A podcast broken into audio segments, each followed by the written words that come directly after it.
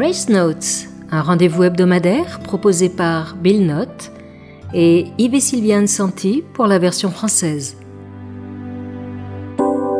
La grâce régénératrice.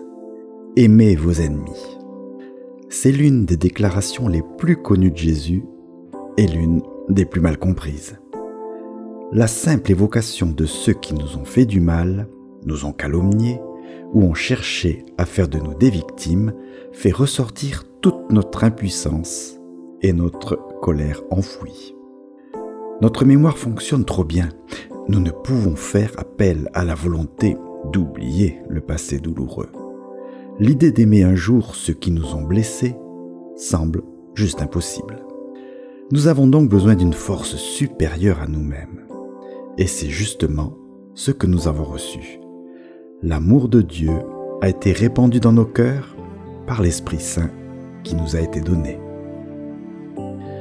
Seul le don de la grâce surnaturelle, celle que le Père nous a manifestée alors que nous étions encore pécheurs, peut nous amener à repenser nos ennemis comme des amis.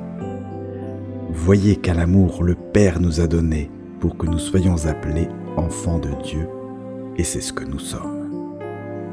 Nos ennemis sont autant aimés de Dieu que nous-mêmes.